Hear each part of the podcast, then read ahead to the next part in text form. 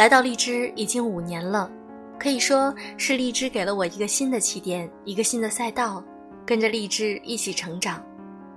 最难忘的事情是在荔枝里，我收获了很多朋友。有一个粉丝加了我微信，跟我说了他的故事。当时他患有严重的抑郁症，处在最绝望的阶段。他每天听很久我的节目，当时感觉逐渐状态好了起来。最想感谢的人，那我觉得应该是你们每一个一直收听我节目、一直支持我、经常为我点赞、评论、转发的粉丝们。是你们让我有了更多的动力录制节目，是你们在粉丝群里帮我一票一票的投票，我才拿到了奖项。我做优质女史必修课节目的初衷，就是希望能和大家一起成长。让我们在不断的学习中提升认知，了解和热爱这个世界，更爱自己。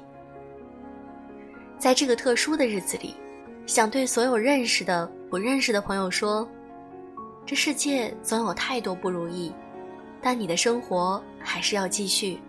太阳每天依旧要升起，希望永远种在你心里。